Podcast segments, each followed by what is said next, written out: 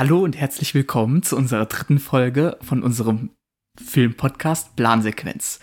Ähm, ja, mir sitzt gerade der liebe Max gegenüber. Hallöchen. Und ich bin Erik.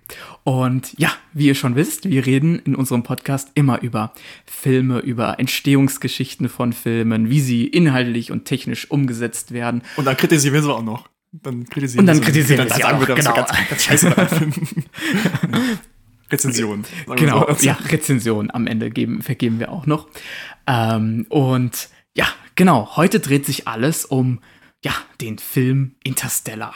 Huh. Und äh, bevor wir jetzt gleich auf diesen Film eingehen, nochmal eine kleine Spoilerwarnung zur Aussprechung.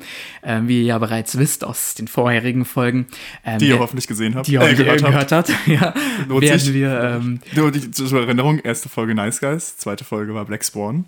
Das machen wir jetzt so weiter bei Folge. Das, das, ne, das ist wie bei, das ist wie mit, kennst du das mit, pack, ich pack meinen Koffer und nehme mit. Ja, genau. Also ich pack meinen Koffer und nehme mit The Nice Folge Guys 8 und, und weitermachen. machen wir das. Wir gucken mal, wie lange wir das schaffen. Ich mach mal, wir machen jetzt in jeder Folge und ich sage, welche wir mitnehmen. Und mal gucken, was wir mal weiter erinnern können. ich sag mal, ich, ich pack meinen Koffer und nehme mit The Nice Guys. Äh, Black Swan. Nee, du weißt schon nicht, du musst erst sagen, Ach so, ich muss erst sagen, ja, ja, genau, stimmt, stimmt, so also geht pass das. Auf, ich sag, ich pack meinen Koffer und nehme mit Nice Guys. Nice Guys und Black Swan. Ja, Nice Guys, Black Swan und Interstellar. So. Und dann, und dann nice das kommt Guys, das Black Swan, Interstellar das kommt, und... Das sagen wir aber noch nicht. Das sagen wir noch nicht. Ende der das Folge. kommt Genau, ja. Wird spannend. Wird was ganz anderes wieder. genau, eben. Ja, also, wie gesagt, nochmal eine kleine Spoilerwarnung. Wir werden diesen Film hier auch wieder äh, in unserem Hauptteil komplett auseinandernehmen, ähm, inhaltlich und technisch komplett besprechen. Und äh, sollten wir natürlich in diesem Talk äh, auch nochmal abweichen und über andere Filme sprechen, was, dann was ähm, würden wir natürlich, sollten wir was spoilern, davor nochmal eine Warnung aussprechen, sollten wir es nicht vergessen. Ähm, aber über Interstellar werden wir natürlich dann schon noch ein bisschen was erzählen. Also, ihr seid gewarnt. Ähm, wenn nicht, dann schaut euch den Film auch auf jeden Fall nochmal an. Man sollte den Film mal gesehen haben. Ähm, wir haben tolle Sachen darüber zu erzählen, beziehungsweise der Film hat tolle Sachen selber zu erzählen. Ähm, aber alles weitere erfahrt ihr dann nach dem Intro. Genau, Intro ab.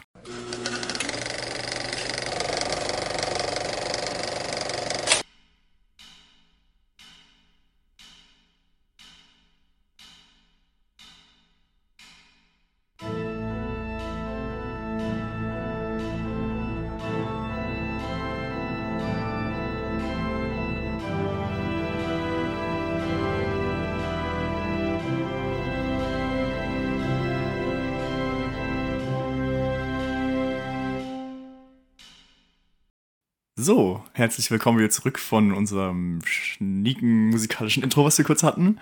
Und jetzt sind wir wieder, wie es ja immer markiert wird, in unserem Hauptteil von unserem Video angekommen. Genau. Wir fangen jetzt ein bisschen an, über Interstellar zu palabern. Beziehungsweise fangen erstmal an, über allgemeine Sachen von dem Film zu labern. Jetzt kommen ja. die harten Fakten. Es geht ab.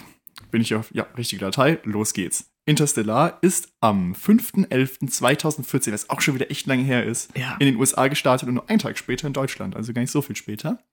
Und ist FSK 12.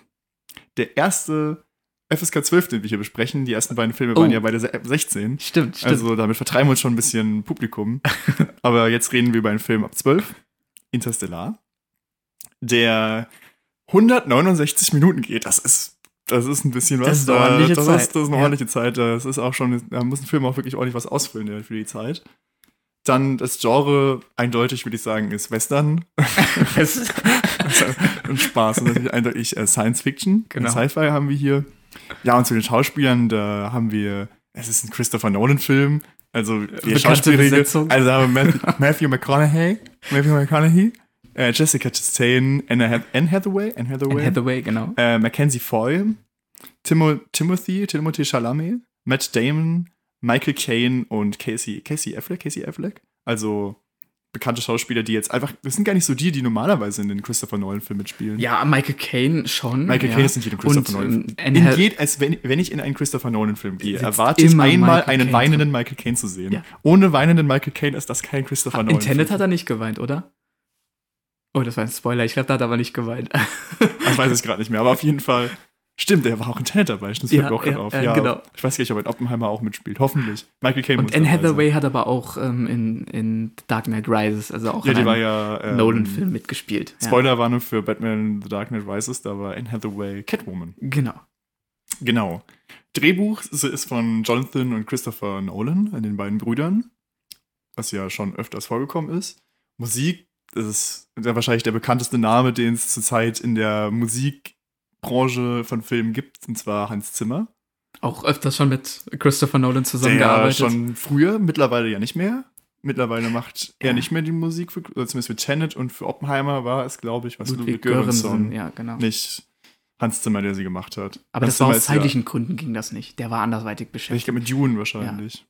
Ja. ja, genau, das kann sein. Dune war der beschäftigt. Egal, das, darum geht es jetzt erstmal nicht. Hans Zimmer, kommen wir bestimmt nachher auch nochmal drauf zu sprechen. Ähm, ja, ich, ähm, eigentlich stellen wir die Produzenten nicht vor, aber ich möchte das ganz kurz nochmal sagen, weil ich das ganz lustig fand. Wir hatten hier drei Produzenten am Werk gehabt, und zwar einmal Christopher Nolan, der sich wahrscheinlich schon einfach leisten kann, seinen eigenen Film zu produzieren. Ähm, Emma Tom, äh, Thomas, die produziert allgemein auch die immer die Christopher Nolan-Filme mit. Und Linda Obst. Und die hat vorher nur romantische Filme produziert. Oh, okay. Also zumindest, ich habe jetzt nicht alle durchgelesen, aber ich habe mir die Titel nur so kurz geguckt. Das scheint immer so Komödie und so romantisches Zeug zu sein. Die hat der erste Film, der mal komplett anders ist, und dann hat die auf einmal Interstellar gemacht. Aber das passt auch zu Interstellar. Der hat ja auch so Familienzeug. So ja, genau. Ist ja genau. ein wichtiges Thema in dem Film. Ja. Da finde ich, das, das passt das irgendwie. Ich fand das ganz lustig, als ich das gelesen habe. Mal auch mal um den Produzenten zu erwähnen, das machen wir normalerweise nicht. Okay, Regie habe ich nicht gesagt, aber das ist Christopher Nolan, das ist logisch. Also Preise. Ja, Preise. Hat er einige bekommen. Er hat den äh, Oscar und British Academy Award für die besten visuellen Effekte erhalten. Und er wurde nominiert für fünf Oscars, dafür auch für die Musik. Der, die kennen ja sehr viele von den Filmen, Aha. ist ja wirklich sehr präsent im Film und auch sehr bekannt. Und er hatte eine Golden Globe-Nominierung Golden Globe auch für die beste Musik. Also der Film ist auf jeden Fall gut angekommen, was so an Nominierungen und Preisen hat. Okay, jetzt nicht so viele Preise gewonnen. Ein Golden Globe und ein Oscar. Ich habe noch gehört, er hat sechs, sechsmal den Saturn Award gewonnen. Das habe ich nicht. Was, was ist das Ich bin mir aber nicht sicher, das, das habe ich. Äh, also ich habe es nicht rausgeschrieben. Ich habe jetzt nur nach dem. Äh, auch irgendeinen Award. Ich weiß aber nicht, welcher das jetzt genau ist, aber den hätte er wohl auch gewonnen. Also ja? auf jeden Fall viele. Ist halt ein Christopher Nolan-Film. Ja. Die werden, da kommen die Preise, die werden einem, glaube ich, werden, dem werden ihm einfach zugeschmissen, was er Korruption, Korruption. Was ja in gewisser Weise auch ein bisschen. Natürlich nicht.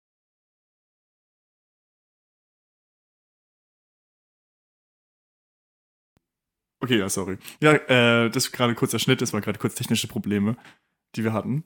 Das schneiden äh, wir raus. Das schneiden, ja, wir schneiden gerade die Pause raus, aber das, wenn, wir den Schnitt, wenn ihr den Schnitt gehört habt, dann lag das an technischen Problemen. ähm, wo war ich? Ja, genau.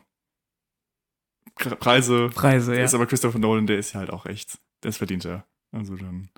Gut, dann haben wir es damit jetzt kommen wir so ein bisschen zum Inhalt und jetzt habe ich, ich habe was Kleines vorbereitet. Oh, ich habe oh, mal was vorbereitet. Was hast du denn also, vorbereitet? Ich habe was Kleines vorbereitet. Und zwar, ich habe die künstliche Intelligenz meines Vertrauens gefragt, mir den Film zusammenzufassen.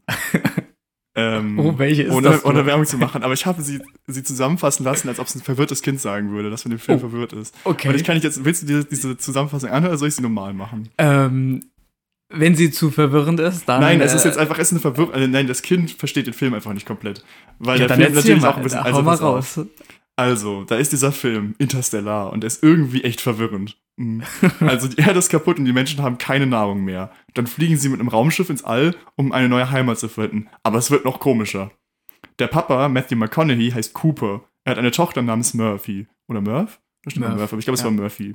Und dann fliegen sie durch so ein komisches Loch im Weltraum, das heißt Wurmloch.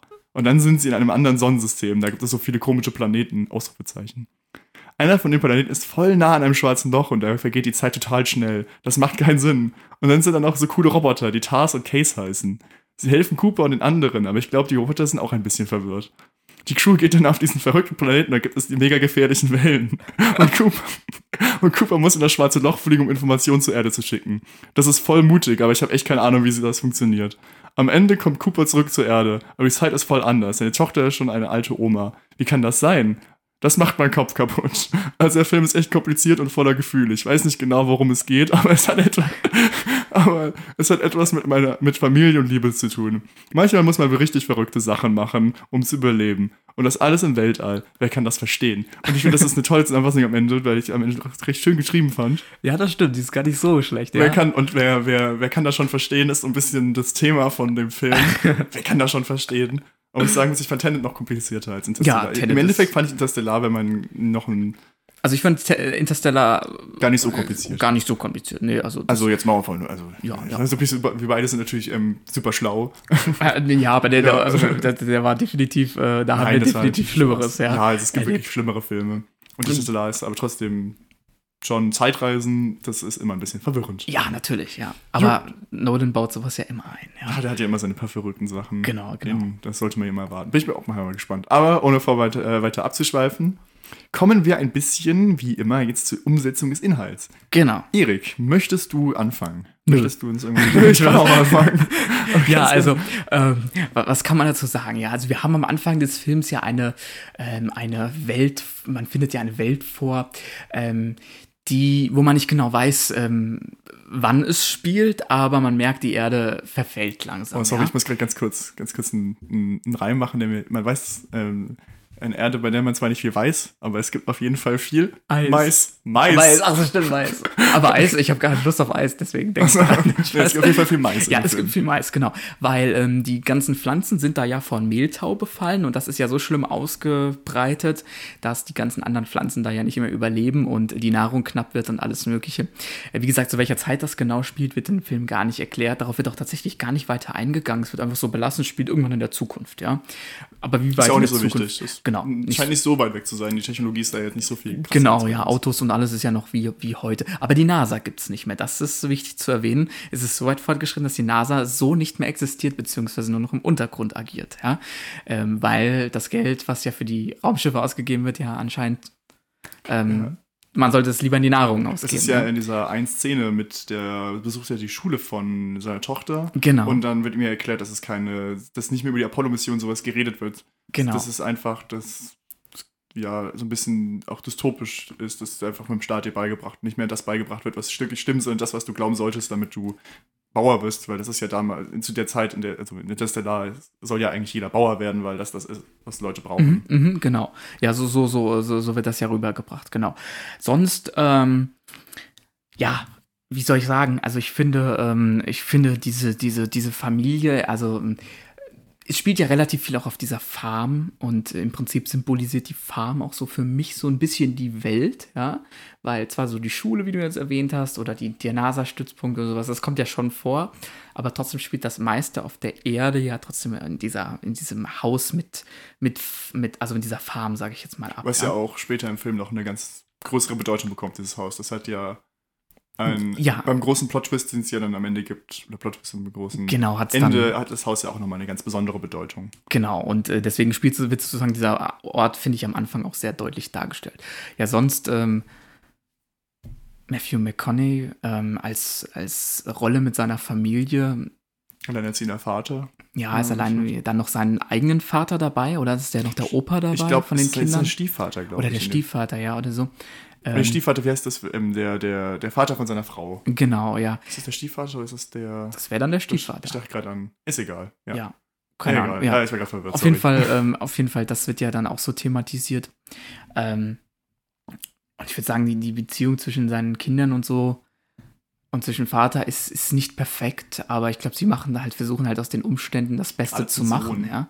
Ich, ist die es ist ja eine sehr, die, der Film basiert ja, oder es konzentriert sich ja sehr auf die Beziehung zwischen dem Vater und der Tochter. Genau. Und der Sohn ist ja immer so ein bisschen, der ist nicht so krass im Fokus. Ja, nee, der ist eher so nebenbei. Und der ist jetzt, ja, und auch so von der Beziehung Vater-Sohn merkt man auch nicht so viel im Film. Nee. Ist auch der Fokus nicht drauf. Ja, ja. Ähm, aber er, er, da kann man sagen, er nimmt es zum Beispiel dann auch wesentlich leichter hin, dass sein Vater dann geht und die Erde verlässt, um halt die Erde zu retten. Ja, dafür, dass sie sich nie wieder sehen, war das wirklich ein sehr, sehr unemotionaler Abschied von den beiden. Eben, genau. sich, ich, ja, sie wissen das ja nicht. Sie wissen das ja zu dem ja, Zeitpunkt Ja, aber es war ja schon logisch, dass er, da fliegt ja in eine andere Galaxie. Das ja, ist ja, also ja. da ist das schon ein sehr, genau. sehr entspannter Abschied gewesen. Da so, tschüss, dann einmal kurz umarmt und dann war es das. Also ich meine. Und deswegen finde ich zum Beispiel, was die Tochter mit der Tochter, die Beziehung, ähm, wird auch ziemlich gut dargestellt. Also ähm, wie er die Emotionen mit ihr teilt, aber wie er dann doch sagt, hier, ich, ich muss weg, um dich zu retten. Sie das aber halt einfach noch nicht versteht, weil sie wahrscheinlich auch einfach noch zu klein dafür ist, aber irgendwie damit dann versucht halt umzugehen. Und ähm, das finde ich sehr, sehr emotional schon, diesen Beginn allein, ja. Ja, ähm, wie du es gerade auch von der Familie hast, ich finde das auch sehr schön in dem Film, weil du, wir haben ja diese Epos, das ist ja so ein Epos, richtig, der Film. Das sind ja fast drei Stunden. Es geht um die Zukunft der Menschheit, weil es sind all unterschiedliche Planeten, die erforscht werden.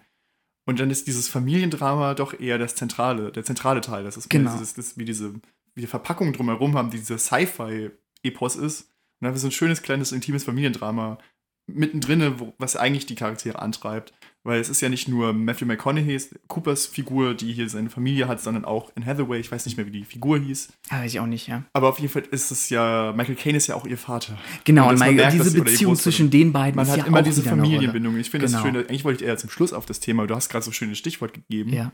Und deswegen, ich finde es schön, der Film stellt so in gewisser Weise so die Frage, was ist denn eigentlich am Menschen am wichtigsten? Mhm. Und da werden, finde ich, drei Punkte deutlich. Und zwar einmal entweder das eigene Leben, das wird zum besten in der Figur von Dr. Mann, also von Matt Damon gezeigt, mhm. dem ja wirklich, der sogar seine Ergebnisse verfälscht und damit die gesamte Menschheit aufs Spiel setzt, nur dass er selbst gerettet wird. Ja. Also ihm ist praktisch sein Leben am, weitesten, am meisten wichtig. Dann das Überleben der Familie oder das der noch lebenden Menschen, was ja so ein bisschen Cooper ist, der mhm. unbedingt, dem ist eigentlich egal, dass die Menschheit fortbesteht, sondern er will seine Tochter retten und die Menschen, die gerade auf dem Planeten leben, auch wenn er weiß, vielleicht wird er sie ja gar nicht mehr sehen. Und ähm, genau, äh, genau, das Menschen und das Fortbestehen der Menschheit, was so Emilia so ein bisschen ist, weil sie ja die ganze Zeit immer ihr Projekt zeigt mit den Embryonen, die sie mitgenommen hat. Mhm. Und dass es dann so ein bisschen unterschiedliche Ziele gibt, die die Figuren verfolgen und dass es immer wieder in die Frage gestellt wird, was ist denn jetzt eigentlich wichtiger? Ist es wichtiger, dass die Menschheit überlebt oder dass die Menschen überleben, mhm. gerade leben? Oder man überhaupt selbst, was ja. Das, das wird ja auch sehr ähm, in dem Film. Ähm, es gibt ja die Phase A und Phase B, oder wie Plan das heißt? Plan A und Plan B. Oder Plan A und Plan B, genau. Und Plan A ist ja die Menschen zu retten auf der Erde. Und Plan B ist ja die Embryos dann da woanders zu züchten. Aber der ähm, Hauptdarsteller fliegt ja auch nur weg im mit dem Wissen oder mit, dem, mit der Hoffnung, dass Plan A in Erfüllung geht und er seine Familie wieder sieht, ja.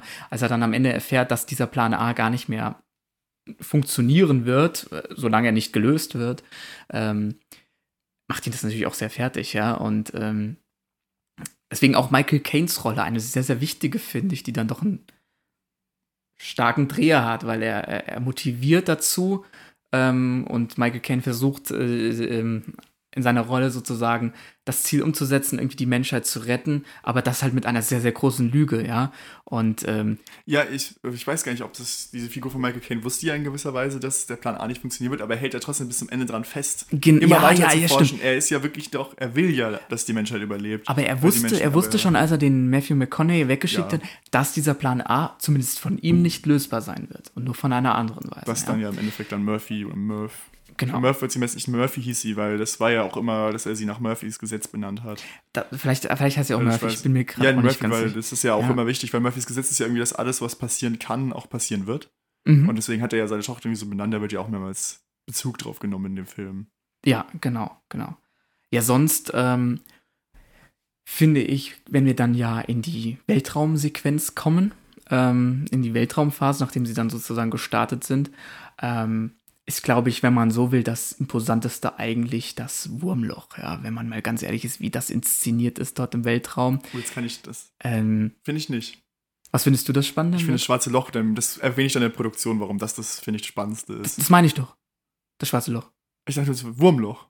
War da ein Unterschied? Nee, ja. das Wurmloch war zuerst. Das, ja, das Wurmloch so. ist im Jupiter. Nein, nein, nein. Beim Jupiter nein, oder ich beim mein, Saturn gewesen. Ich meine, das Wurmloch war das beim Saturn, wo sie durchgeflogen sind. Das, das schwarze Loch ist das am Ende.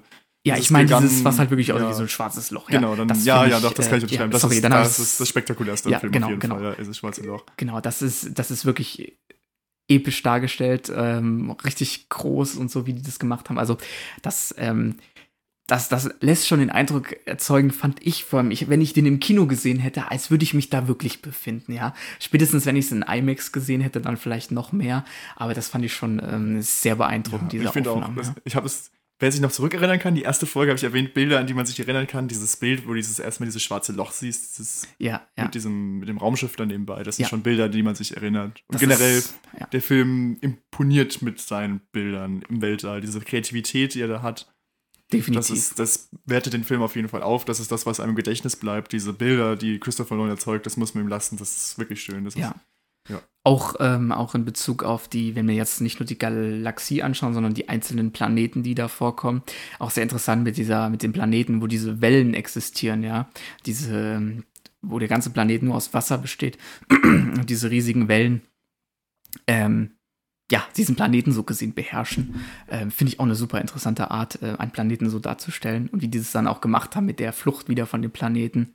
Ja, es, war, es ist auch eine der spannendsten Szenen am Film, weil da auch so am besten diese, wir haben ja die größte Bedrohung im Film ist ja nicht diese, diesen, diese, ähm, dieser Staub auf der Erde, die größte Bedrohung im Film ist ja mehr die Zeit, ja. die vergeht und die sie brauchen. Und das wird am meisten deutlich schon an, es ist recht früh, recht früh, das der erste Akt dauert ja ewig lang, bis die ja nicht mehr im äh, Weltall sind. Mhm. Auf dem ersten Planeten dauert das ja, dann merkt man es direkt als erstes, wenn du merkst, die Zeit vergeht so.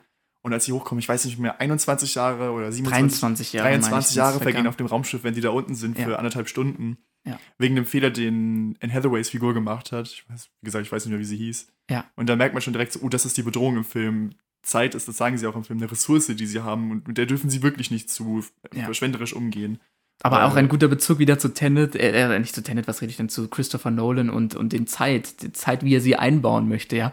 Sieht man wieder, dass er total an diesem Zeit, ähm, Ding fixiert ist und das ein sehr interessanter Faktor für ihn ist, ja. Und ihn dann so einzubauen, ist schon ganz interessant, ja. Es, generell, es macht er ja schon seit von Anfang an beim Memento. Ja. Äh, es gibt so einen Ausschnitt, wo er an so einem Whiteboard erklärt, wie Memento funktioniert, so ein Zeitstrahl, an so zwei Zeitstrahlen. Das kann man sich mal angucken, das ist ganz lustig, weil er so tut, als ob das total verständlich wäre und wie er es erklärt, kein Wort verstanden. Ja, ja. Memento ist ja gar nicht so kompliziert am Ende, wie er funktioniert. Aber wie er es erklärt, ist so, ja, ja, klar, versteht man. Aber, das ist so, so, so typisch äh, äh Nolan. Also, ja. nur, dass es wirklich sagen, äh, für mich ist vielleicht Interstellar Dark Knight Trilogie erstmal außen vor gelassen, der vielleicht noch verständlichste Zeitfilm, ja. Weil es gibt für mich alles noch Sinn, wie da was mit der Zeit passiert und wie da was passiert, während ich bei anderen Filmen von ihm mit den Zeitlinien hin und her ein bisschen dann doch durcheinander gekommen. In Film wird ja auch vieles erklärt, wie das funktioniert. Ja, das genau. ja in Tenet wird sie ja auch so ein bisschen erklärt, aber da ist halt alles ein bisschen verwirrender. Ja. Da hat er ja schon, da ist er wirklich sehr abgedreht. Genau. Dunkirk war auch, finde ich, nicht so kompliziert, ja, weil Zeit, da musste ja. man halt einfach, man hat es halt irgendwann gemerkt, dass es ja da so ein bisschen mehr Zeit gespielt wurde. Aber Interstellar macht das auf jeden Fall am ja, dass die Zeit wirklich dieses, dieses Element ist. In Tenet finde ich das nicht ganz so gut, wie er es gemacht mhm. hat. Dass er da ist das schon noch so ein bisschen, ja, weiß nicht. Genau. Und, und, und spätestens, wenn dann auch diese Momente kommen, wenn er zum Beispiel nach 23 Jahren dann auf, ähm, ähm, auf wieder auf dem Raumschiff ist und dann die Nachrichten von seinen Kindern sieht, wie sie alt geworden sind oder wie dann auch die Tochter zu ihm, ich habe die Tochter sagt, ähm, ähm, du hast mir damals versprochen, dass bis dem und dem Geburtstag bist du wieder da und dieser Geburtstag ist heute. Und dann heult der da Rotz und Wasser, weil die Zeit da vergangen ist. Und ich sitze da jedes Mal und will auch wirklich tatsächlich wirklich kurz vor den Drehen, weil ich finde das so emotional. Und ich denke mir jedes Mal, was wäre, wenn ich in so einer Situation wäre und ich würde da Aufnahmen von meinen Kindern sehen, wie sie viel, viel älter sind und ich sie diese ganze Zeit nicht miterlebt habe. Und wenn du mich jetzt wahrscheinlich anguckst, sehe ich auch wieder ja, ziemlich fertig aus. Die ja? sind schon drin in den Augen, würde ich sagen. ich finde das einfach heftig. Und deswegen sitze ich da jedes Mal und wenn ich den Matthew McConaughey da heulen sehe, kann ich das voll nachvollziehen. Ich kann, ich fühle da total mit, ja. Ich finde es generell interessant, wir, wir hatten es ja letzte Woche, äh, vor zwei Wochen ja auch schon mal davon, so von emotionalen Filmen, wie unterschiedlich das ist, dass Leute dann so mitgenommen werden. Weil ich zum Beispiel, ich finde das auch emotional, ich muss da jetzt nicht weinen. Ja. Ich habe da so ganz andere Filme, wo ich sage, so, oh, dann krieg, kann ich die Tränen auch nicht mehr zurückhalten. Also das ist genau, interessant. Ja, das werden wir bestimmt auch oft merken, dass jemand sagt, so, oh, da ist schon eine Szene, wo ich schon öfters mal eine Träne vergießen musste. Ja, also. Das, das war jetzt bei Interstellar bei mir noch nicht so. Ich bin bei mir nur Herr der Ringe und äh, Interstellar, sonst, sonst tatsächlich nirgendwo bis Echt? jetzt. Ja.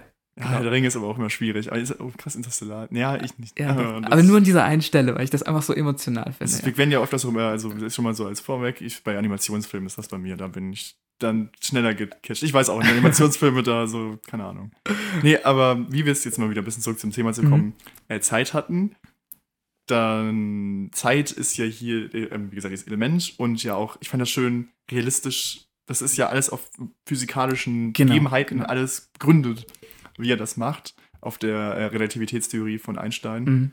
Und ja, ich finde, das ist eine super Idee gewesen, weil es hat noch kein anderer Science-Fiction-Film gemacht. Das ist der erste Science-Fiction-Film, mit dem ich sage, die Zeitreise hier macht auch wirklich Sinn. Ja, ja. Und du kannst jetzt zu jedem Film am, am Ende sagen, Zeitreisenfilm, ja, aber wenn das doch in der vergangenen Zukunft gemacht ist, hat er ja gar keinen Grund mehr in die Zukunft zu gehen. Das geht bei dem Film nicht. Ja, und genau, das ist schön, genau. weil das ist auch, obwohl es ja sogar mal hier eine Reise in die Vergangenheit gibt, ja. in gewisser Weise, ist es hier trotzdem so, dass ich das nicht hinterfragen kann. Das hat der Film, finde ich, sehr schön gemacht. Das finde ich auch, weil es ist, eine, es ist, eine, logische ähm, Zeitreise, ja, wie sie funktioniert ja. und ähm, Darüber werden wir in der Produktion ja auch noch genau, ein bisschen da reden, gehen wir darüber auch nochmal, ja. Und äh, was ich auch nochmal fragen wollte, wir es gerade hatten von diesem Raumschiff, da ist ja dieser eine Wissenschaftler zurückgeblieben, der am schwarzen Löchern forscht.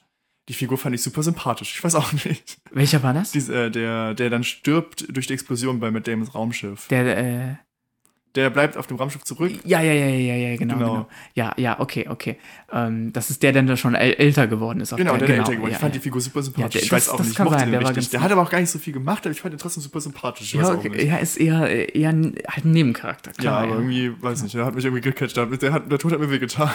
Aber sonst, weil du das noch mit dem Physikalischen gesagt hast, ähm, ohne da jetzt weiter drauf einzugehen, auf Produktionssachen und so, aber dadurch, dass es physikalisch, sagen wir mal, versucht wurde, richtig zu machen, fühlt es sich auch wesentlich realistischer an als bei anderen Sachen. Ja? Also nur mal so Vergleich, wenn du jetzt in Star Wars siehst oder den, bei Star Wars ist ja sofort klar, das ist kompletter unrealistischer Kram, aber das fühlt sich dann doch, aha, okay.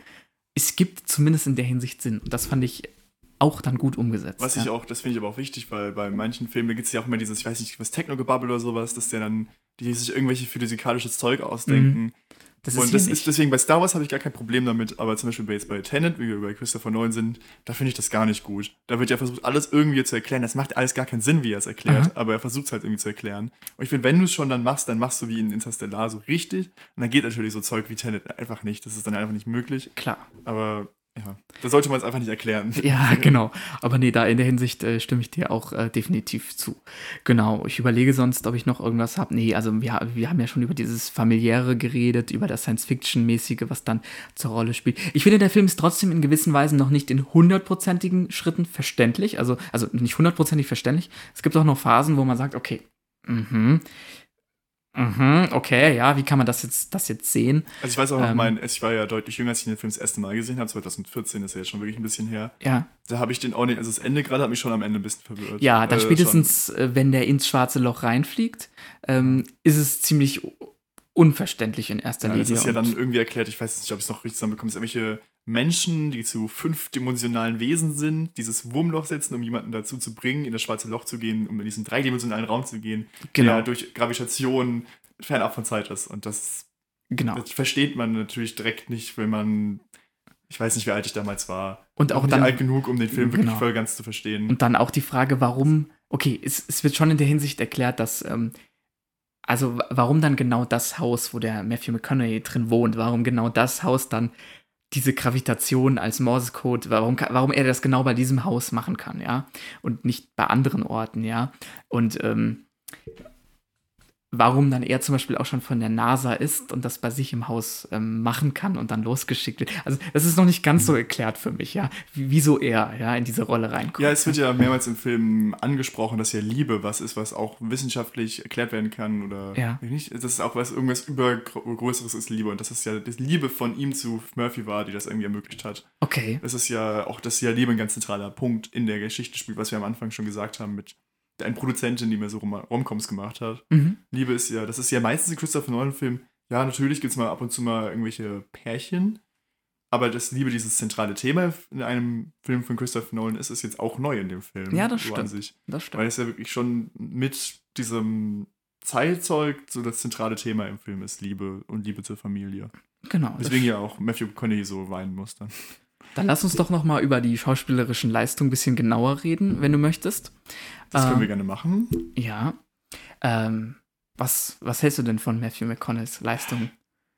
Was soll man sagen? Also Matthew McConaughey ist allgemein ein sehr guter Schauspieler. Hat seinen Oscar nicht für Interstellar bekommen, sondern ja für Dallas Buyers Club. Genau. Ich ja. weiß, ob es ein Jahr vorher oder später war oder das was in dem Jahr. Es war auf jeden Fall auch eine Zeit rum. Ist er schon ein sehr guter Schauspieler. Ich würde sagen, der war danach sogar. Der war der Club? Weiß ich jetzt. Egal. Ja ich glaube, der war danach. Aber ja. Mhm. Auf jeden Fall hat er seinen Oscar da auch bekommen und was soll man sagen, das ist ja auch wie er das spielt, sehr emotional. Und gerade diese Szene, wo du ja auch immer emotional catch bist, ich kann es verstehen, das ist ja. wirklich emotional, nimm er komplett mit. Also man Wie, stellt, er stellt hier wirklich, ich weiß jetzt zwar nicht, ob ich sagen könnte, das hatten wir ja schon beim letzten Mal, dass ich wirklich sage, ich, man könnte Matthew McConaughey hier nicht ersetzen. Ich ja, bin jetzt nicht so gecatcht von ihm in dem Film, dass ich sagen würde, das ist jetzt die Darstellung, wie wir es bei Natalie Portman beim letzten ja, Mal hatten. Ich ja. sage, das zu vergleichen finde ich schwierig, weil ich finde Natalie Portman da zum Beispiel Black Spawn nochmal deutlich besser. Die gibt einfach diesen Charakter, ich weiß nicht, das habe ich bei McConaughey einfach nicht, dieses Gefühl in dem Film, dass er mir nochmal diese, dieses kleine etwas mehr gibt. Also schon sehr gut gespielt, da kann man auch nicht meckern. Das klingt auch natürlich, ne, es ist Kritik auf hohem Niveau, aber. Das, was du hier sagst, sehe ich tatsächlich eher bei der Anne Hathaway das Problem. Ja, das sehe ich weil auch sie für mich, Das habe ich allgemein bei vielen Schauspielern in dem Film. Ja, weil, weil sie für mich in dieser Rolle, also er schon, ich bin einfach damit, wie er so dann heult und wie er da sitzt und alles möglich, auch wie er dann am Ende bei seiner Tochter, die dann ja schon auf dem Sterbebett liegt, da noch sitzt. Also ich tatsächlich, ähm, ich kann damit fühlen, ja, und deswegen finde ich, macht er das gut, aber bei ihr hingegen sehe ich so ein bisschen, da fehlt mir so ein bisschen die Bindung zu den anderen Charakteren. Ich weiß nicht, ähm, ist jetzt auch schon länger her, dass ich den Film das letzte Mal gesehen habe, aber ich kann mich da sehr schwach dran erinnern, wie sie so agiert hat und so in ihrer Rolle, ja. Also wen, auf jeden Fall, wen ich auf jeden Fall wieder hervorheben möchte, ist Michael Caine. Der hat immer nur nicht viele, ja. viele Szenen in den neuen Filmen in den meisten. Und in dem Film ist auch wieder das Emotional, der mich komplett mitnimmt. Auch allein, wenn er nur dieses Gedicht da aufsagt, ja. dieses Geh gelassen in die gute Nacht oder wie das ja, halt. Oder nicht gelassen, glaube ich. Oder nicht gelassen, ja, ich weiß es nicht. Aber dieses, dieses Gedicht, wie er das nur zitiert, finde ich schon so emotional. Und auch diese Szene toll. dann, wenn er da schon im älter ist, im Rollstuhl sitzt und mit Murph das alles macht, das ist auch, uh, das, da finde ich schon, das hat mich schon emotional schon, glaube ich, fast sogar mehr gecatcht als die von Matthew McConaughey, obwool er ja deutlich weniger vorkommt. Ja, ja. Okay. Ich fand trotzdem, dass Michael Caine da wirklich ordentlich was gemacht hat. Mhm. So, ähm, ja, jetzt, die Rolle, wir hatten es ja vorhin schon mal die Rolle vom Sohn.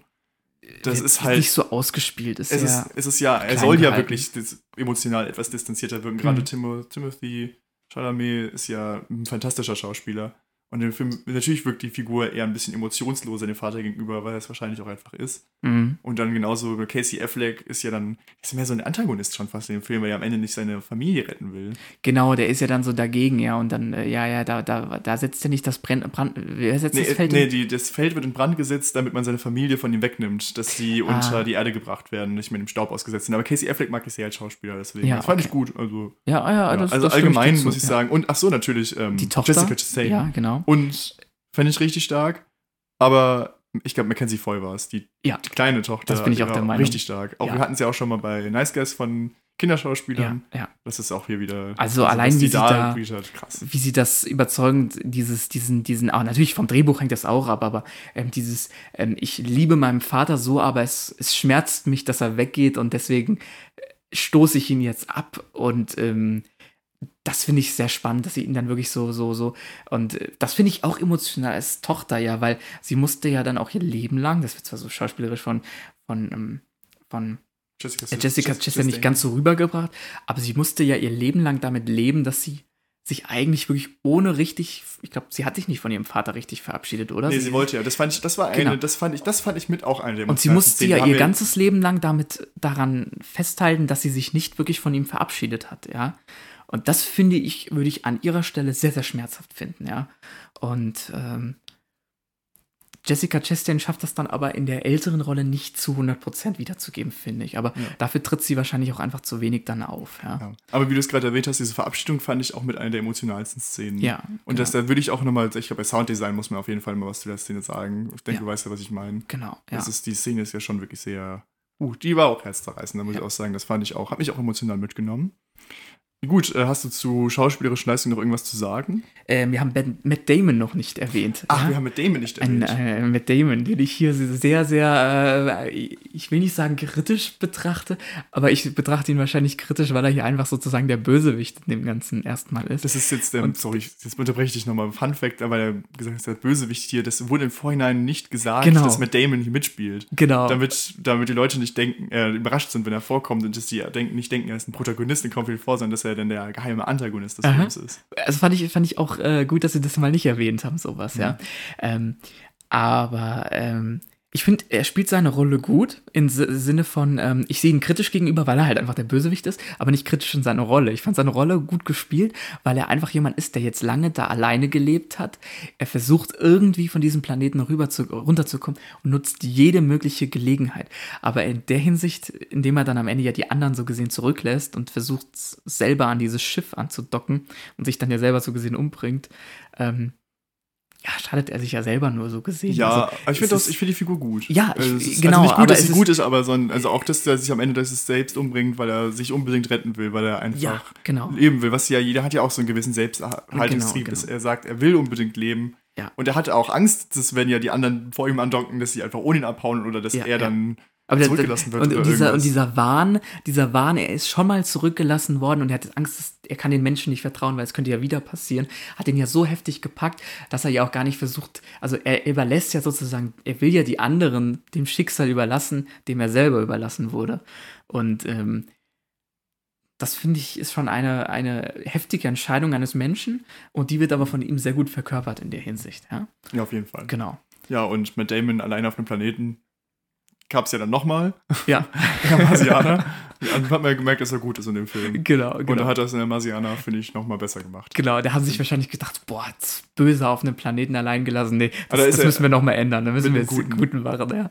Wieder mit Jessica Chastain übrigens. Der Film, die spielt da auch in der Marsianer mit. Nur so ich weiß, dass Donald Glover noch mitgespielt So als kleiner Fun-Fact, ja.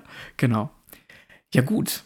Äh, was ist dann mit schauspielerischer? Von meiner also, Seite schon. Gut, möchtest du dann irgendwas zur Produktion, irgendwas Interessantes mitteilen? Ja, sicher, sicher. Hast du irgendwas Spannendes aber erst zu erzählen oder ähm, soll ich anfangen? Ich weiß nicht, ob du jetzt schon mit technischem Zeug anfängst, wenn ich eigentlich kurz noch was zur Entstehung des Films, so zur, zur ja, weil meistens mache ich ja sowas, dann fange ich jetzt einfach mal an, weil ursprünglich wollte Steven Spielberg den Film nicht machen. Du nickst mir schon zu. Genau. Der wollte ihn ursprünglich inszenieren. Das Drehbuch wurde trotzdem von vornherein von Jonathan Nolan geschrieben. Genau. Aber Steven Spielberg hatte dann keine Zeit für den Film und dann hat Jonathan Nolan gesagt, hier, mein Bruder Christopher. Beziehungsweise er hat die Produktionsfirma irgendwie da ist ich glaube, die Produktionsfirma wurden getauscht oder, oder irgendwas gewechselt. ist genau und dann konnte er ja, das genau. nicht mehr machen, ja. Und er hat äh, dann gesagt, ja, mein Bruder Christopher Nolan, ja, der wäre super dafür, was er im Endeffekt auch war. Ja, ja. Und ja, dann hat er diesen Film halt gemacht. Genau. Und der Dreh, die Dreharbeiten waren von dem 13.08.2013 bis zum Dezember 2013. Also hat auch ein bisschen gedauert, bis der Film dann draußen ja. war. Weißt du aber, wie Steven Spielberg auf die Idee gekommen ist, diesen Film zu machen? Ja, aber du kannst es trotzdem sagen. Ja, genau, der, der, und zwar war der bei einem, äh, bei einem Physikervortrag von einem Kip Thorne, hieß der Mann.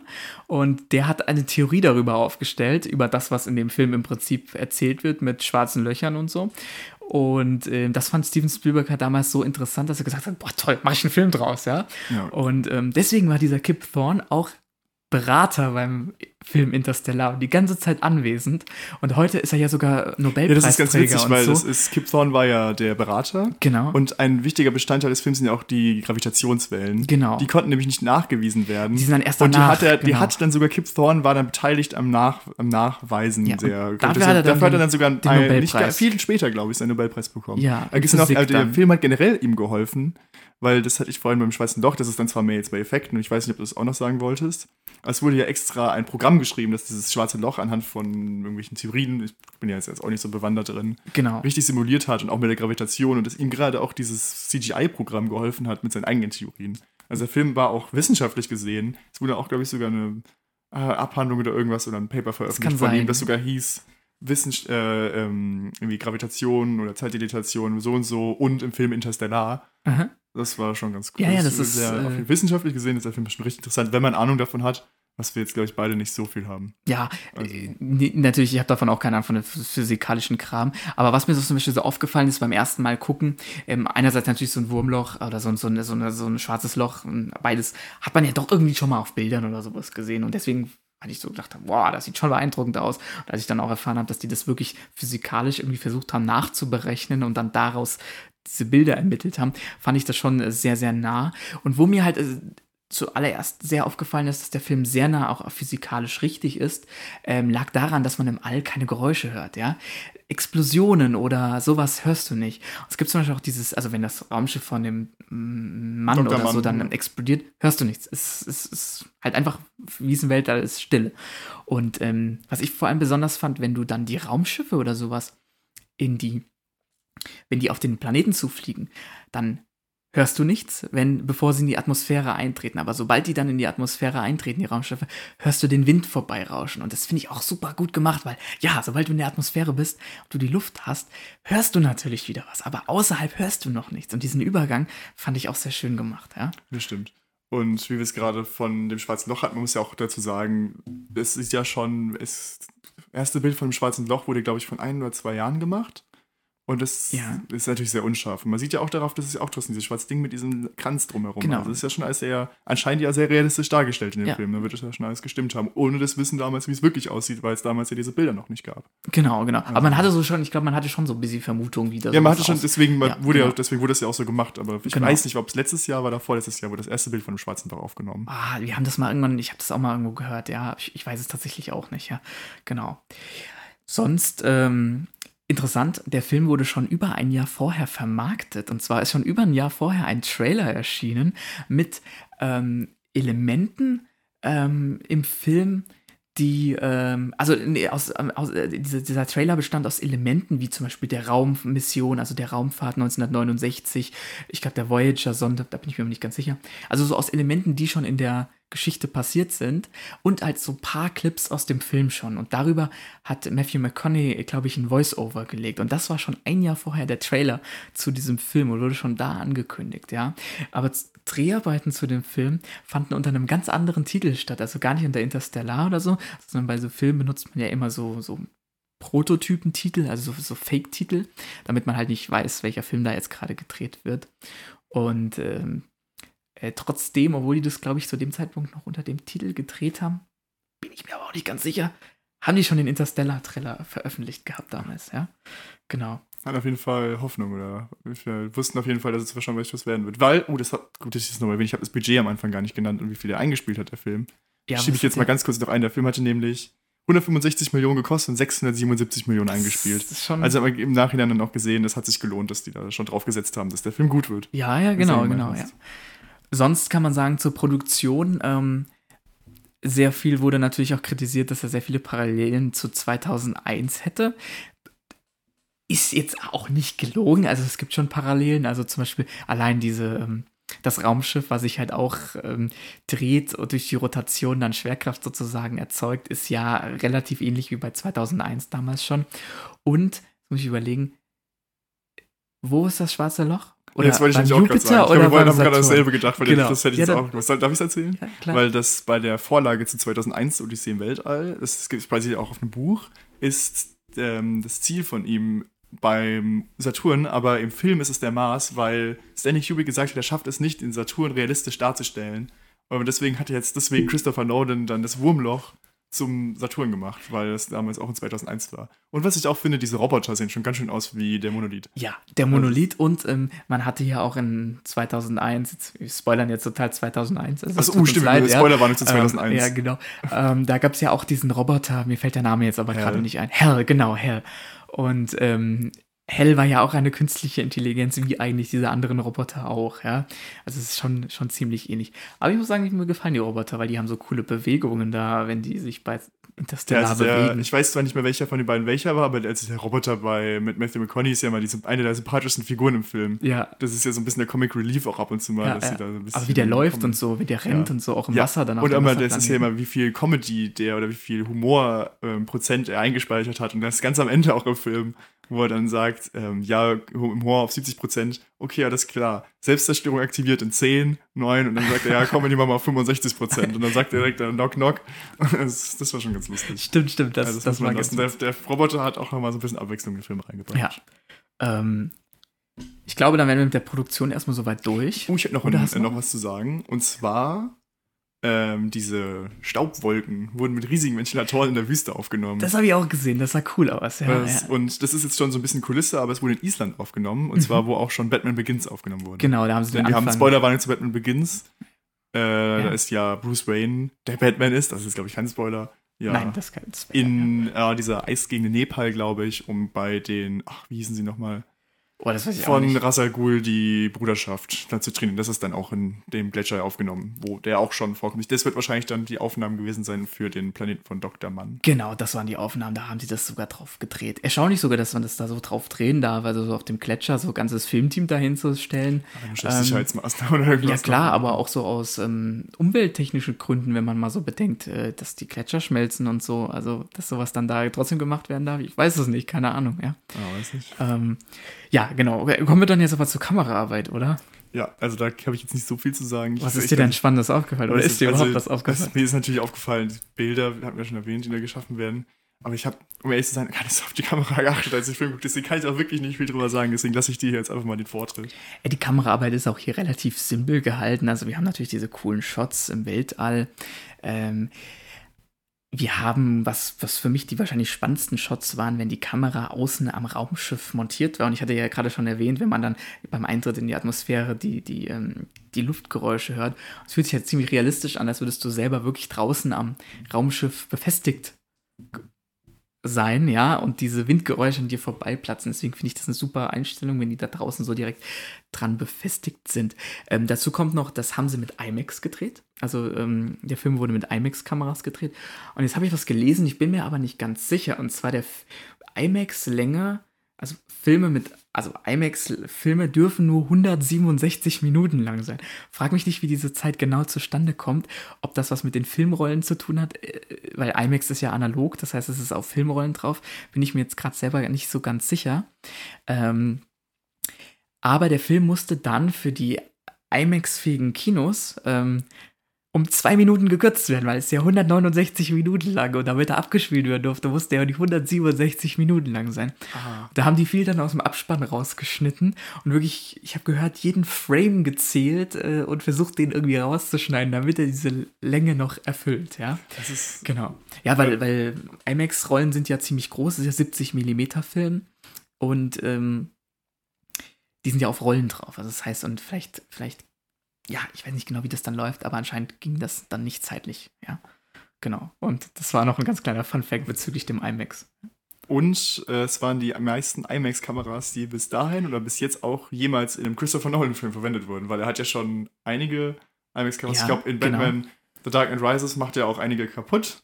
Das Oder kann eine sein. hat auf jeden Fall, glaube ich, kaputt die gemacht. Die schönen Kameras. Ich glaube, glaub, eine wurde kaputt gemacht. Die wurde, glaube ich, von Anne Hathaway mit dem Motorrad überfahren. Oh nein. Weil ich das ist jetzt ganz gefährliches Halbwissen. Ich meine mal, das gesehen zu haben, das. Video, wie. Aber ich glaube, da sind auf jeden Fall schon mal welche geschrottet worden bei seinen Aufnahmen. Das, also, oh. Und das waren die meisten, die verwendet wurden, zumindest in ja. einem Christopher Nolan-Film. Das heißt jetzt nicht, dass da die meisten kaputt gemacht wurden, sondern einfach die meisten unterschiedlichen. Ja, das, das kann sein, ja. Das ist also ähm, IMAX ist, ist auch nicht sehr einfach mit IMAX zu drehen, das muss man schon klar sagen, weil IMAX-Kameras machen ziemlich laute Geräusche durch das ähm, Klicken, wenn, die, wenn, wenn der Filmrolle weiterläuft. Das ist wirklich laut. Und IMAX-Kameras sind so dick und fett. Also das ist wirklich Herausforderung, mit sowas zu, sowas zu tragen auch, ja. Und so, so, zu filmen. Deswegen, also da, genau. Ja, sonst wäre ich dann eher bei Kulisse jetzt weiter, oder? Kulisse und Location. Ja. ja, da haben wir ja schon so ein bisschen was vorweggenommen. Also ich kann jetzt auch nicht so viel nochmal zu Kulisse und Location sagen. Ich kann sagen, die Planeten, das ist ja mehr schon fast Effekte alles sehr kreativ und schön, was man noch nicht so gesehen hat. Diese Idee von dem Planeten aus Wasser. Okay, das gibt es jetzt auch schon in zum Beispiel Star Wars oder sowas, mhm. aber ja, auch wenn ich das noch nicht ganz verstehe, wie das Wasser an einer Stelle immer nur bis zum Knie geht und mhm. dann auf einmal kommen diese Wellen, die ungefähr 15 Kilometer hoch sind. Ja, gut, aber ähm, das stimmt. Ja, ja, also auch alles fantastisch aus. Und auch dieser Eisplanet von Dr. Mann, Dafür, dass er ja wirklich irgendwo, also diese Eisfläche, dieser Gletscher ja existiert. Ja. ja. Ich ja gelesen habe, da hat, hat, sich sogar ein Wissenschaftler beschwert, Jetzt dass die gehört, Wolken ja. gefroren wurden oder genau. gefroren sind in dem Film, dass das keinen nicht so Sinn ergibt. Aber ja, meine Güte. Wir müssten halt runterfallen, ja. Ja, vielleicht ist da die Gravitation anders, wer weiß das schon. Genau, genau, eben, das denke ich mir auch. Also ein bisschen Fantasie muss ja auch drin ja, sein. Sonst ja, wäre das ja auch ein bisschen langweilig. Genau, ja. Und der Planet sah ja doch sehr, sehr schön gemacht aus. Wäre langweilig, wenn sie auf zwei Planeten gelandet wären, die aussehen wie die Erde, nur ein bisschen anders. Das genau. Ja auch. Ja, sonst kann man sagen, diese, diese Landschaft, also da das Maisfeld mit der, mit der Farm, das haben sie ja so nachgebaut. Also es gab es ja wirklich so. Ähm, das war ja nicht irgendwie Studiolandschaft oder so. Ähm, während hingegen die NASA-Hauptquartierstation, wo sie das gedreht haben, weiß ich jetzt nicht. Das war wahrscheinlich in vielleicht Bunkeranlage oder so, haben sie wirklich was gefunden oder teilweise dann doch irgendwie ähm, computertechnisch inszeniert. Aber Nolan ist ja eh immer jemand, der eher praktische Effekte nutzt. Ähm, also zum Beispiel dieses, diese Raumschiffstation, also dieses Shuttle, was sie ja auch haben, das haben die ja wirklich tatsächlich auf so einer ähm, Hebebühne nachgebaut. Also damit die da drinnen wirklich diese, dieses Feeling haben, wenn sie, wenn, also wie man das ja aus diesen Flugsimulatoren kennt, die für Piloten gebaut werden, sowas dann halt wirklich für ähm, extra für den Film, dass es da halt wirklich drin gedreht werden konnte. Genau, also da haben sie sehr viel auch ähm, handtechnisch gemacht. Oder auch diese, dieses am Ende, wenn sie ins schwarze Loch reinfliegen, tatsächlich dieses ganze, ähm, diese fünfdimensionale, wo man, ähm, wo man in die, wo man sozusagen in unterschiedliche Zeitebenen in das Haus oder in Murphs Zimmer reingucken kann. Das sollte dreidimensional sein. Das oder die, dreidimensional. Weil sonst hätte er ja nämlich agieren können. Ich hab's, also das ist ja irgendwie auch alles ein bisschen. Auf, auf jeden Fall, das haben sie auch komplett äh, tatsächlich gebaut, so ein Würfelraum, ja. Also das, das hing ja dann wirklich an Seilen in der Luft, meine ich. Und diese Fäden haben sie dann auch wirklich gezogen, die er dann so antatschen, also anfassen konnte.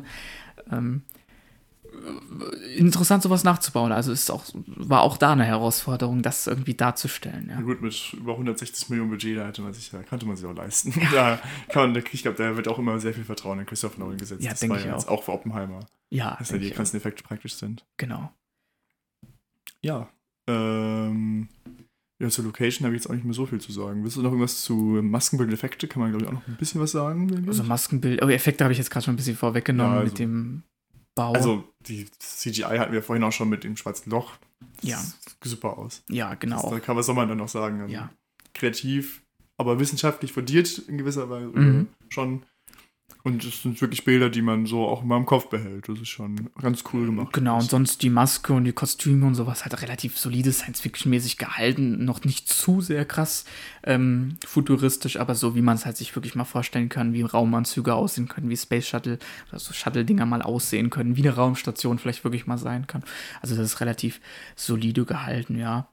Ähm, ja, damit wäre ich eigentlich auch mit, und, und die visuellen Effekte sehen halt auch sehr gut aus damit, wie du schon gesagt hast ja. Gut. Dann wären wir jetzt bei Musik und Sounddesign. Ich glaube, das ist eher jetzt mal dein Fachgebiet. Ja, also Musik, das ist ähm, in dem Film ist ja super bekannt. Die haben ja dieses Motiv von Hans Zimmer. Und ich muss ja jetzt ehrlich gestehen, das ist jetzt eine komplett subjektive Meinung und eigene Meinung. Ich bin jetzt nicht der größte, also von dem Film, von der Musik bin ich jetzt nicht der größte Fan.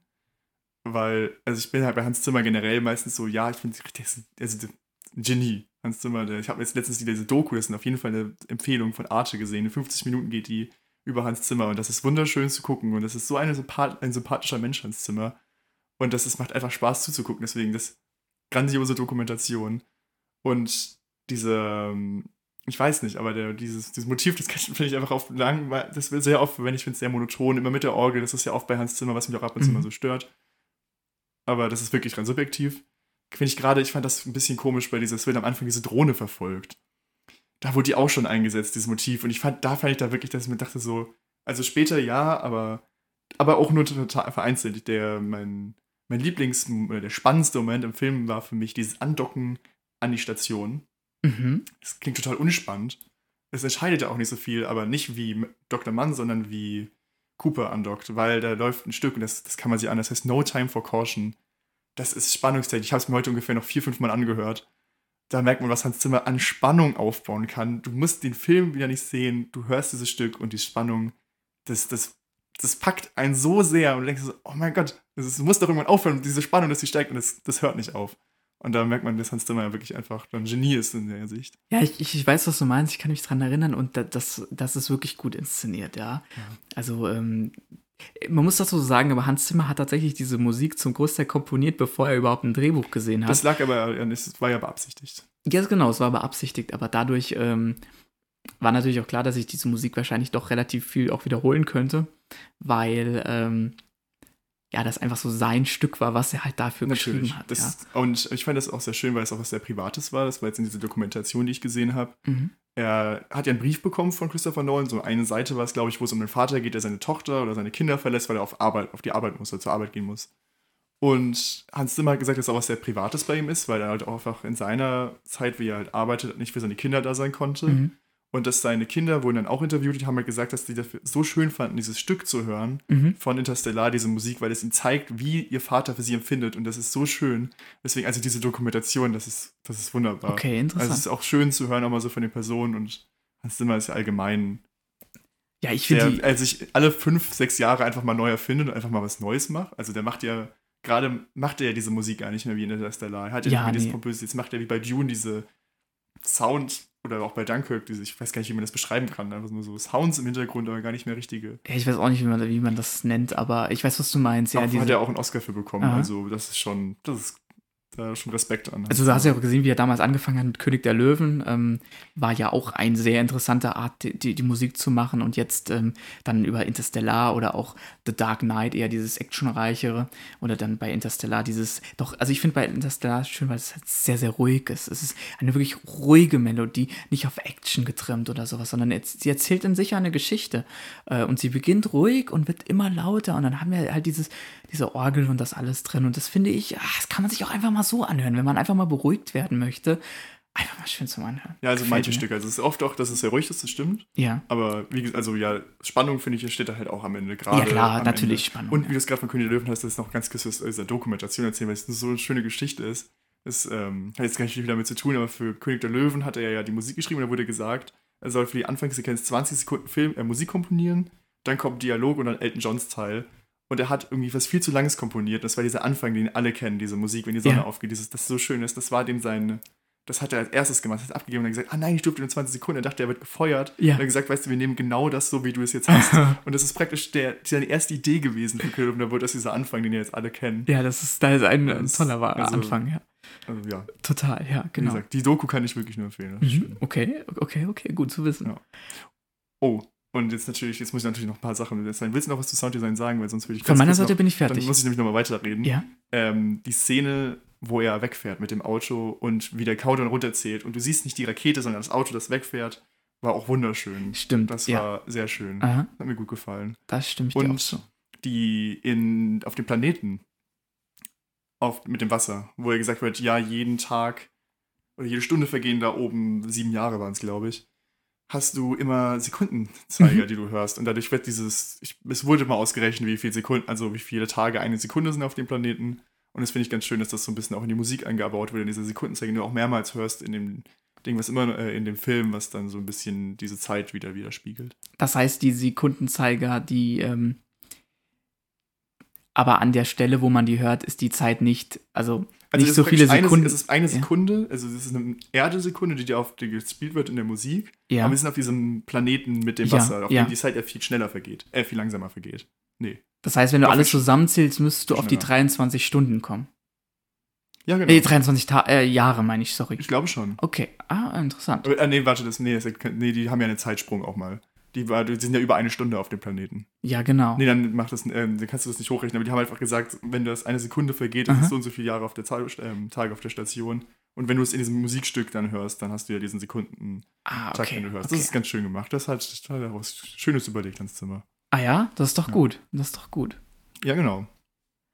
So. Also wenn du nichts mehr zum Nö, ich glaube Musik wäre ich durch. Äh, zum, ja. Musik jetzt würden wir jetzt zum Genre kommen zum, zu unserer das, Rezension genau. äh, von unserem Genre. Ja, also, soll ich anfangen? Willst du anfangen? Äh, du kannst gerne mal anfangen. Ich soll anfangen, okay, gut. Ja, also, also erstmal zum Genre dann. Vom, genau, vom Genre. Ähm, ja, für mich ist es ein, ein sehr interessanter Science-Fiction-Film, ja. Also, äh, ich, ich, mag ja eigentlich solche Science-Fiction-Filme. 2001 finde ich ja auch sehr, sehr gut. Ähm, deswegen ist es natürlich schon für mich eine sehr Anlehnung, also es war schon eine Anlehnung an äh, 2001. Und da ich 2001 mochte, war ich auch nicht abgeneigt dem Film gegenüber, ja. Also deswegen, ähm, für mich ist es gut. Für mich sind, ist es physikalisch relativ richtig umgesetzt, also relativ richtig, in Anführungszeichen. Ähm, das finde ich gut, weil es einfach mal was Glaubwürdiges im Science-Fiction-Film ist. Ähm, und deswegen vom Genre her, so als Science-Fiction, ähm, finde ich das, äh, finde ich das mit, mit familiärem Einschlag, also auch so ein bisschen mit Drama, wenn man das so, einschlagen darf, ähm, finde ich das ein sehr, sehr, sehr guter Film und hat mich echt ähm, begeistert. Du hast ja gesehen hier, ähm, habe ich erzählt, er hat mich wirklich mitgenommen teilweise zwischendrin, weil ich so emotional davon behaftet war. Ähm, genau. Sagen wir erstmal so viel. Also im, im, im Genre, so als Drama, Science Fiction, super Film. Ja, daher, also auf jeden Fall ist Science Fiction, das ist jetzt bei mir auch so ein Genre. Ich glaube, ich bin nicht so begeistert wie du davon. Ich mag das Genre, es ist aber nicht so mein Lieblingsgenre, dass ich sage, mhm. jeder Science-Fiction-Film ist, dass er mich mitreißt. Ich mag schon Science-Fiction-Filme jetzt. Nicht so, dass ich sage, auf jeden Fall wird es bestimmt gut. Aber diese Idee von ein bisschen was Wissenschaftliches, dass er sich mal ein bisschen was gewagt hat. Ich mag solche Science-Fi-Filme, die nicht komplett abgedreht sind. Auch wie Arrival zum Beispiel, der macht das ja ähnlich, dass er immer so eine kleinere Geschichte erzählt, die auch nicht so komplett das ist natürlich jetzt hier nicht so, aber die auch ein bisschen auf Wissenschaft beruht und ein bisschen mhm. Mehrheit einzieht, das finde ich immer schön bei Sci-Fi-Filmen. Ja, okay. Also das muss ich schon sagen, finde ich toll. Ja, genau, ist so. Und war damit auch wahrscheinlich einer der interessantesten Science-Fiction-Filme der letzten Jahre oder der interessanteste, so vom Schauen. Mhm. Ja, das würde ich sagen, so ein Genre ist das so, was ich sage. Ich weiß nicht, willst du dein Fazit als erstes machen? Soll ich machen? Ach, dann mach du doch zuerst. Okay, weil ich glaube, das ist jetzt, äh, ah, das ist jetzt überraschend wahrscheinlich, aber ich bin ja, das weißt du ja schon, ich habe das natürlich jetzt die ganze Zeit nicht gesagt, ich bin ja gar kein großer Fan von Interstellar. Ja, genau. Ich, ich habe mir jetzt hauptsächlich lobende Worte ausgesprochen, jetzt wird man sich denken, warum mag ich denn Interstellar nicht? Dazu komme ich nämlich jetzt. Und zwar, das ist ein Film, der ein Epos erzählt, also das von der Rettung der Menschheit erzählt, das habe ich schon gemeint. Und dann berühren das mir, aber es packt er so schön zusammen. Aber 169 Minuten packt er mich nicht. Ich okay. sitze jedes Mal da und drei Stunden sind mir zu viel für den Film. Und das ist, es gibt viele Menschen, die, lieben diesen Film. Und das kann ich denen auch nicht absprechen. Ich kann verstehen, wenn man diesen Film liebt. Es ist also der Film bekommt mich nicht. Ich bin einfach nicht, ich habe mich wirklich versucht, darauf einzulassen, auch wenn ich mir dachte, als ich ihn jetzt nochmal für unseren Podcast geschaut habe, eigentlich gar nicht so die Lust, den nochmal zu gucken. Ich habe jetzt zwei, dreimal geschaut und jedes Mal habe ich mir gedacht, ja, kann man mal machen, aber ist jetzt, da gucke ich, drei Stunden habe ich eigentlich was, kann ich was mich besser beschäftigen, als Interstellar zu gucken. Also ist eigentlich bei dir ein zeitlicher Aspekt vor allem. So ja, ja auch, aber ich glaube, also ja, wenn er nur anderthalb Stunden gehen würde, würde ich wahrscheinlich sagen, aber dann schafft man diese Handlung nicht reinzuschaffen. Das ist, stimmt ja, er hat schon wirklich Handlung für drei Stunden, aber ich er bekommt mich nicht für drei Stunden. Ja, es ist auch, es ist auch für drei ja. Stunden, ja, man muss sagen, drei Stunden ist halt auch lang, ja. ja und ich, dann finde ich halt halt zu. wirklich diese Bilder und diese Musik, die sind fantastisch. Die machen den Film episch und das ist dann das, was der Film für mich am meisten bietet. Mhm. Und diese Film, diese Bilder und diese Musik lassen, finde ich, den Film für mehr wirken, als er dann eigentlich am Ende dann doch ist. Mhm. Weil da ist ja dieses Drama, das ist schön, aber wie gesagt, es ist jetzt nicht so, dass ich sage, der catcht mich total emotional. So einige Szenen, die finde ich ja wirklich schön, das habe ich auch öfters gesagt. Ja, die Musik, wie gesagt, ich finde, ist gut. Oft sehr gut oder öfters mal sehr gut. Hans Zimmer manchmal sehr gut, manchmal finde ich jetzt nicht so ganz so toll, aber ist ja auch Geschmackssache, da kann man ja sagen, was man will. Das ist, erfindet ja jeder anders. Ähm, ja, da muss ich jetzt zu meinem Fazit kommen. Ähm, genau. Ach nee, Quatsch. Deinen größten, mein, mein Kritikpunkt, den letzten habe ich komplett vergessen ich mag das Ende nicht. Das Ende, aber Dass alles Moment? wissenschaftlich aufgebaut wird und dann diese Liebe ist ja ein schönes Teil des Films. Aber dann zu sagen so, das ist schon ein bisschen kitschig zu sagen. Die Rettung der Menschheit liegt dann doch an der Liebe von einem Vater zu seiner Tochter. Ja. Ach, das fand ich dann doch ein bisschen zu kitschig für das Ende von Film. Und deswegen kam ich dann am Ende auf ein Fazit von, jetzt halt ich für 6 von 10 Punkten. 6 von 10 Punkten, okay, ja. Das, das ist, das ist glaube ich, vielleicht sogar noch mehr, als du dachtest, dass ich gebe. Wahrscheinlich schon so, so wie du schon in der ja, nein, Folge ist, gesagt hast. Es ist, es ist ja nicht so, dass ich den Film wirklich, es, es gibt ja Filme, die mag ich wirklich nicht da kommen wir auch bestimmt irgendwann nochmal zu solchen Filmen, aber Interstellar ist ein Film, der den kann ich, der kriegt mich einfach nicht. Und ich weiß, viele Menschen lieben den Film. Das ist, sie sollen den auch lieben. Ich will da niemanden reinreden. Alles gut, ich, alles das, gut. Ist es deine ich, Meinung? Ich, ich empfinde, ich fühle ihn einfach nicht so sehr. Ja, das, ja, ja. Es, ich würde ihn gerne, auch gerne so empfinden, aber ich finde, da gucke ich mir von Christopher Nolan, wenn ich drei Stunden Zeit habe, dann doch lieber nochmal zum x-ten Mal Prestige an. Okay, ja, also wie gesagt, komplett deine Meinung und wenn du das so siehst, ja, dann ist es deswegen, so. Deswegen, bin ich jetzt mal gespannt, was deine Meinung ich ist. Ich sehe es ein bisschen anders. Ich habe das eben das schon im Genre schon so ein bisschen gesagt, was ich, welcher Meinung da ich bin.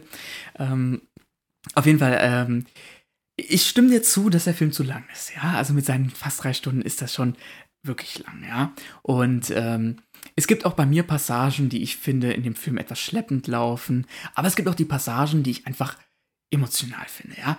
Ob das jetzt die Phase ist, wenn wenn man sich am Anfang fragt, was mit der Gravitation da los ist, was mit dem Bücherregal los ist. Oder wenn man dann die Beziehung zwischen ihm und seiner Tochter und dann verabschiedet er sich, dann verlässt er sie, ja. Bis hin zu diesen emotionalen Momenten dann, wenn er da 23 Jahre gealtert ist und von seinen Kindern diese Botschaft bekommt, ja. Oder ob es diese, diese tollen Effekte sind im Weltraum, ja, von Animation oder ja, Eintritte in die Atmosphäre mit Sound und was auch immer alles. Das begeistert mich total. Das hat mich schon, ja, also ich fand das einfach interessant umgesetzt. Und das alles untermalt von dieser Musik, ja, die ruhig ist, aber trotzdem das, was da passiert, irgendwie so einhüllt, nimmt mich mit, ja. Und ähm, deswegen, wie gesagt, es gibt diese Passagen, die sind nicht so, ja, die sind etwas schleppend, aber der Meisterteil finde ich doch sehr, sehr spannend, ja, genau, also gut inszeniert. Kommen wir zum Ende. Da stimme ich dir zu. Dieses Ende ist für mich nicht 100% schlüssig. Also spätestens ab dem Moment, wo er in dieses, oder eigentlich schon bevor er in dieses schwarze Loch reinfliegt, bin ich nicht mehr so, ich will nicht sagen ganz mitgekommen, aber das stellt mich jedes Mal wieder auf die Frage, okay, warum das jetzt alles und warum endet es so, wie es endet, dass er jetzt da drinnen ähm, seiner Tochter diese ähm, äh, über Morsecode diese Sachen geben kann. Das ist immer für mich so ein bisschen, es fühlt sich so weit, we weit weg hergeholt an und gibt nicht so ganz schlüssig für mich einen Sinn. Ähm, und durch das, aber dass natürlich dann am Ende doch die Menschheit irgendwie gerettet wird auf Umwegen oder was auch immer, alles zusammen äh, mit Musik und ähm, Effekten und Story drumherum, bin ich trotzdem also ich komme, das wird dich jetzt vielleicht erstaunen, weil du denkst, ich komme auf mehr raus, aber ich bin bei, ich, ich tendiere so zwischen 8,5 und 9 Punkten. Ich hätte, ich hätte sogar weniger gesagt, aber das überrascht mich. Ich würde mich aber auf die 8,5 festlegen, muss ich sagen. Du gibst immer halbe Punkte. Du, ich gebe immer du, halbe Punkte. Du setzt dich nie auf der ganzen Zahl fest. Ja, ich glaube auch. Das, das weißt so, jedes Mal. Du hast jetzt 6,5. Ne, 7,5. Ja, ich, ich, nee, bin da immer, ich bin da immer unschlüssig. Du hast 6,5, 9,5 und jetzt. Ich habe auch viele Filme, sag ich dir, ich habe auch viele Filme, wo ich mich auf feste Zahlen äh, festsetze. Das kann ja, ich dir jetzt schon sagen. Also. Aber ich glaube, ich, ich bin so bei 8,5, ja. Genau. Also das Ende, ich finde das Ende Problem mit dem Ende nicht mal, dass es unlogisch ist. Es gibt ja auf irgendeine gewisse Weise in der Logik des Films ja noch Sinn mit diesem, dass dieses Wurmloch platziert wurde von diesem fünfdimensionalen Wesen, dann ja, auch dieser Raum, ja. dass er da kommunizieren kann. Und auch, dass dann diese wissenschaftlich, äh, dass dann diese Beobachtungen, die der Roboter im Inneren des schwarzen Lochs macht, an ihn weitermorst. Aber äh, dieses, dieses, dieses Kitschige am Ende mit ja, dieser Liebe, ja, das, es, es, das, es, ist einfach nicht mehr das, es, was es fühlt sich bis zu diesem Zeitpunkt alles noch so physikalisch richtig an. Und dann ja. kommt dieser Moment, wo ich mir denke, äh, jetzt, jetzt dreht ihr komplett den Spieß um. Wie, wo kommt das denn jetzt her? Also, das ist mir dann doch etwas zu weit weg. Und es, und es ist ja auch, es dauert ja auch recht lang. Und ich habe ja gerade schon gesagt, dass so der, für mich der Klimax des Films ist, wenn sie am Raumschiff andocken, dann geht die Musik richtig los. Dann ist die Spannung, überleben sie das. Das ist für mich das Highlight des Films. Ja. Und danach flacht das halt nochmal so weiter ab. Dann diese Ewigkeit, die sie dann, dann ist erst diese Entscheidung, wer lässt ihn zurück. Aber ich empfinde das einfach auch nicht mehr so als spannend wie vorher, wo ich ja wirklich, da war ich wirklich gefesselt auch mhm. immer. Aber dann diesem schwarzen Loch, und ich habe komplett vergessen, wir haben ja noch gar nicht in dem gesamten Podcast jetzt über das Ende vom Film geredet. Wie sie auf dieser Raumstation sind, dass ja, ja. am Ende zu Anne Hathaway fliegt, um sie zu finden. Stimmt, stimmt. Das ist ja, also. Aber das wird auch nicht groß Das wird aber nicht groß thematisiert, ja. deswegen ich finde am Ende, so nach den letzten 20, 25 Minuten, finde ich vom Film einfach, die sind einfach schwächer. Ja, ja, genau, genau, sehe ich auch so, ja. Die Musik hält zwar konstant bei, aber. Ja, aber da kann ich mich auch nicht mehr so dran erinnern, vom, muss ich sagen. Die ist also relativ wie davor halt auch. Also ja. die zieht sich durch den ganzen Film eigentlich gleich, die Musik, wenn man so will. Ja gut, aber da hatten wir jetzt ja. mal einen Film, wo wir unterschiedliche Meinungen haben. Ja, genau, ja. Aber ich gucke ihn trotzdem immer wieder gerne. Ich werde da immer wieder emotional mitgenommen und ähm, äh, ja, die Musik äh, begeistert mich da jedes Mal aufs Neue in dem Film. Ich schaue dann lieber dem Marsianer, wenn es um, um Mark Wahlberg geht, der auf, der auf einem Planeten alleine ist. Da finde ich den Marsianer schon immer noch ein bisschen spannender. Ja, der Marsianer der, ist auch... Den finde ich, der, der, macht mir auch mehr Spaß beim Gucken, habe ich schon lange nicht mehr geguckt. Das können wir jetzt als Filmempfehlung aussprechen für die, äh, für die, ähm, äh, für irgendwann anders mal. Auf jeden Fall, wenn ihr jetzt Bock habt, mal der Marsianer zu gucken und mal eine längere Fassung von ja. Matt Damon in einer Interstellar-Version zu sehen. Dann, hast, hast du noch eine andere Filmempfehlung? Weil ich habe ja schon so viele zwischendrin genannt. Ja, ich habe, wie gesagt, letzte Woche Quantumania gesehen im Marvel-Universum. Ähm, wie gesagt, ein paar, paar witzige Jokes waren drin. Ähm, wenn man Marvel-Fan ist, wie ich es eigentlich schon bin, weil ich versuche immer aktuell beim Marvel zu sein, äh, kann man es auf jeden Fall sich mal angucken. Ähm, ich werde mir auch alle weiteren Marvel-Filme erstmal angucken. Also Quantumania, jetzt neu auf Disney Plus auch verfügbar. Kann man sich mal anschauen, ja was man davon hält, darf jeder sich dann selber überlegen. Ja, aber er hat ein paar witzige Momente. Auf jeden Fall. Ja, und ich würde auf jeden Fall noch empfehlen, ich hatte es ja vorhin bei Christopher Nolan schon, wenn man drei oder der dauert, glaube ich, nur zweieinhalb oder sowas zweieinhalb Stunden mal wirklich gecatcht sein will von einem Christopher Nolan-Film, dann auf jeden Fall The Prestige. Hast du ihn schon mal gesehen? Tatsächlich auch noch nicht. Das ja. ist, das der, den kennen viele, den haben viele nicht so im Kopf. Ich habe ihn mal irgendwann wirklich, vor Jahren gesehen, aber also so teilweise, ja, aber nicht geht, ganz. Es geht ja auch, das ist ja auch keine wirklich komplizierte Handlung. Es geht ja auch am Anfang, also es geht ja im Film um zwei Zauberkünstler, genau. die dann, wo der eine hinter den Trick vom anderen kommen will, da ist auch noch so ein Liebesdrama mit eingewoben und der ganze Film, diese Struktur ist genial gemacht. Ich will jetzt auch nicht zu viel verraten, das ist schon also, ein super Film. Und dann würde ich, wenn ich so viel Zeit hätte, um mir Interstellar anzugucken, glaube ich, würde ich jedes Mal zu Prestige greifen. Also, Oder zu einem anderen Christopher Nolan-Film.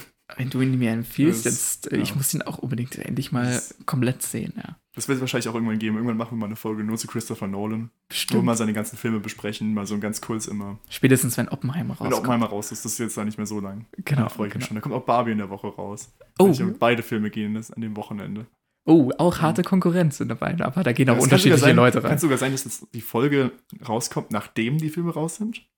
Ja. Weil die, unsere, die Folge müsste ja jetzt dann in, jetzt Mathe kurz, sechs Wochen rauskommen. Und ich glaube, Barbie Nein, Quatsch, die kommen im 1. Juli. Ich glaube, ja, ja, glaub, ja, stimmt, die kommen im Juli raus. Sorry, ich war gerade, dass die im Juni rauskommen. Nee, nee, doch, genau. dann ist das sogar noch Zukunftsgelaber, was wir hier machen. Da kommen Barbie und Oppenheimer noch raus. Die kommen noch, und Wir freuen uns. Ja. Also, ja. Wir freuen uns. 2001 ist ja auch Barbie gewesen. Was war 2001? Ja, 2001 war auch ein Barbie-Trailer. Ja, genau. Oh, das war der beste Barbie-Trailer, den ich. Also, da war ich so begeistert von. Da habe ich mir gedacht, als ich den Trailer gesehen habe, da muss ich reingehen in den Film. Ja. Es war Barbie null was für mich, aber äh, ich dachte so bei dem Trailer, einfach nur, weil ich so ein riesiger 2001-Fan bin. Ja, deswegen allein. Genau. Ja, gut. Dann würde ich sagen, äh, war das das für die Folge oder hast du noch was zu sagen? Nein, ich habe nichts mehr zu sagen. Ja. Und dann würde ich sagen, ist das ja perfekt vom Timing. Und dann ich sagen, bis in zwei Wochen. Wir haben noch nicht, wir gesagt, haben noch nicht gesagt, welchen Film. Welchen ähm, Film? Wer ist denn jetzt dran mit andeuten, welcher Film Du musst, glaube ich, jetzt. Das, das wird lustig. Oh, das ja. wird, also wir hatten ja beim letzten Mal aufs jetzige Mal einen kompletten Umbruch ähm, im, im, im Genre und das haben wir jetzt wieder. Ja, und genau. Zwar, wir gehen jetzt von einem ja, Sci-Fi-Epos zu einem richtig schönen Animationsfilm aus dem Hause Disney und zwar äh, basiert natürlich auf einer Prinzessin. Und zwar ist es Rapunzel neu verföhnt, wenn wir in den zwei Wochen besprechen. Ich freue mich richtig. Ich, ja, ich glaube, es wird schön, einfach mal über den Film zu reden. Also jetzt hatten wir wirklich die letzten zwei Mal richtig harte Kost. Ja, Und dann genau. würde ich sagen, kann man doch jetzt auch einfach mal entspannt sagen, machen wir mal so einen schönen Animationsfilm. Genau, finde ich auch. Dann hoffentlich hören wir uns in zwei Wochen, wenn ihr Lust habt, euch den Film anzuhören. Genau. verföhnt. Und dann Wie gesagt, schaut ihn vorher an, wenn ihr Interesse an. habt. Wenn ihr Interesse habt, der Film kann man sich mal angucken. Also es ist Genau, also definitiv, definitiv ein, sehenswerter, ein sehenswerter Film, auch mit der Familie. Ja, äh, genau. kann man der ganzen Familie vorsetzen. Eben, genau. Jo, dann, dann würde ich sagen, sehen wir uns in zwei Wochen wieder. Tschüssi. Tschüss.